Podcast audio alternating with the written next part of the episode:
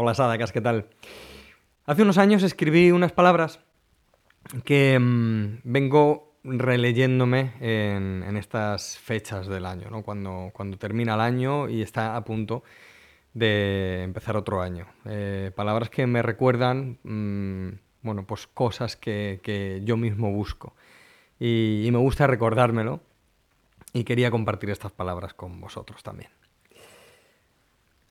Dice Joan Boluda que en 100 años no estaremos aquí, estaremos todos muertos.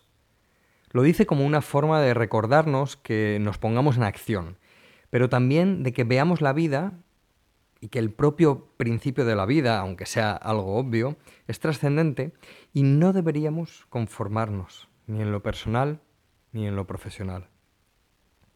Ver que no vamos a estar aquí mucho tiempo dota de sentido cada día, nos da un aire fresco para la búsqueda de la felicidad.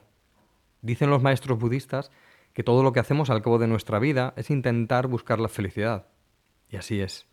Pero a veces nos nubla la pseudoseguridad, que es una forma de felicidad pero descafeinada. Así que Joan nos insta a romper con cualquier limitación que tengamos y vayamos a por aquello que deseemos. Dice Sergio Fernández que entre aquello que deseamos y que no tenemos ahora y el momento de tenerlo, es solo formación e información. Si algo no tenemos es solo porque no sabemos cómo conseguirlo. Así que la formación es un primer puntal en la búsqueda de la felicidad. El poeta sueco Daniel Gildenlow nos dice que desaparecemos así como pasa la luz del día. Nos dice que nuestro brillo natural se torna en gris mientras no corremos hacia aquello que es realmente importante en nuestra vida. Nos dice que quizá deberíamos parar, reflexionar y movernos hacia aquello que queremos. Normalmente es aquello que es amoroso con nosotros mismos. Si nos vemos en una dinámica del día a día en que nos ocupamos en lo urgente, no tenemos tiempo para lo importante. Eso que siempre sabemos qué es y será, que es aquello que nos hace crecer y que da forma a nuestro ser. Y vuelven a mí las palabras de Steve Jobs cuando nos insta a que si nos miramos al espejo y durante un par de semanas nos decimos que eso que estamos haciendo no lo queremos para nuestra vida, rompamos lo que necesitemos para cambiarlo todo. Que quememos las naves, que saltemos el muro. El budismo y el yoga nos proponen ocho pasos para la felicidad del ser. Por alguna razón necesitamos recetas y senderos, Necesitamos caminos que transitar para avanzar en nuestro viaje. Y los necesitamos. Pero a veces nos anclamos en el arquetipo y nos metemos en dinámicas limitantes, muy limitantes. Ojo, el Buda era un proscrito, Jesús era un proscrito. Seres que hoy en día serían expulsados de cualquier forma de grupo o conjunto en los que hay demasiadas reglas como para dejarnos avanzar. Creo que si queremos ser felices debemos abandonar el castillo, como hizo el Buda. Y luego debemos abandonar a nuestro maestro, como hizo el Buda. Y después a otro maestro. Y después a otro. Hasta alcanzar la pureza del ser que está lejos, muy lejos, de lo que el maestro Bruce Lee denominaba formas fijas en nuestras acciones y pensamientos. Los patrones, arquetipos y escuelas de pensamiento constituyen una dualidad en que se nos presenta algo que es correcto y algo que no lo es. Por definición casi instantánea, esto crea fricción con otra manera de pensamiento. Hay que estar muy fino para no caer en la trampa.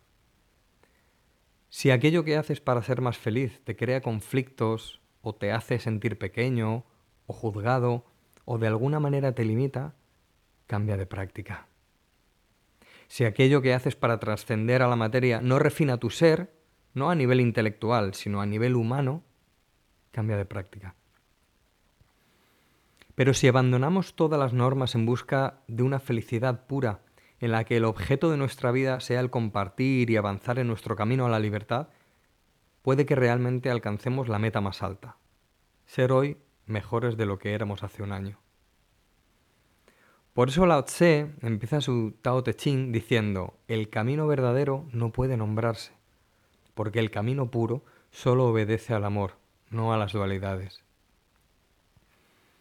¿Y qué es ser mejores que hace un año? Esa sería la pregunta.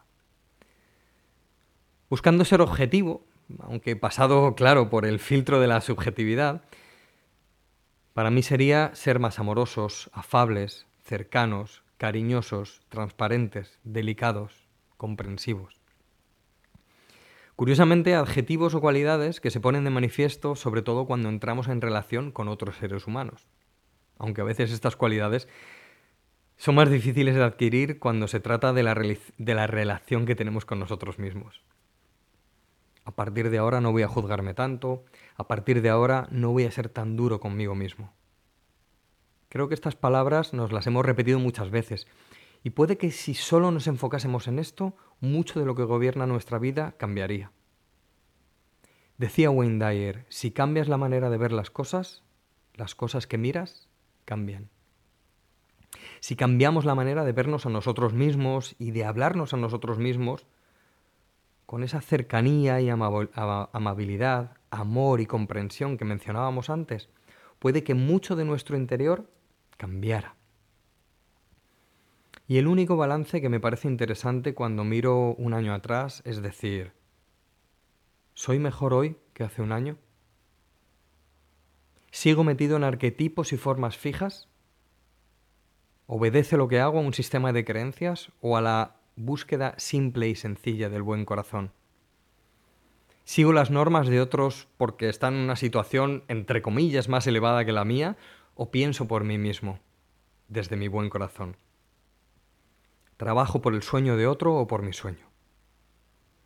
Ciertamente no pretendo tener razón ni sentar ninguna base, simplemente la reflexión de un ser humano que no cree en los arquetipos y en las formas fijas ni en las dualidades solo un ser humano en búsqueda del refinamiento tan profundo como puede mientras lucha con sus propios defectos.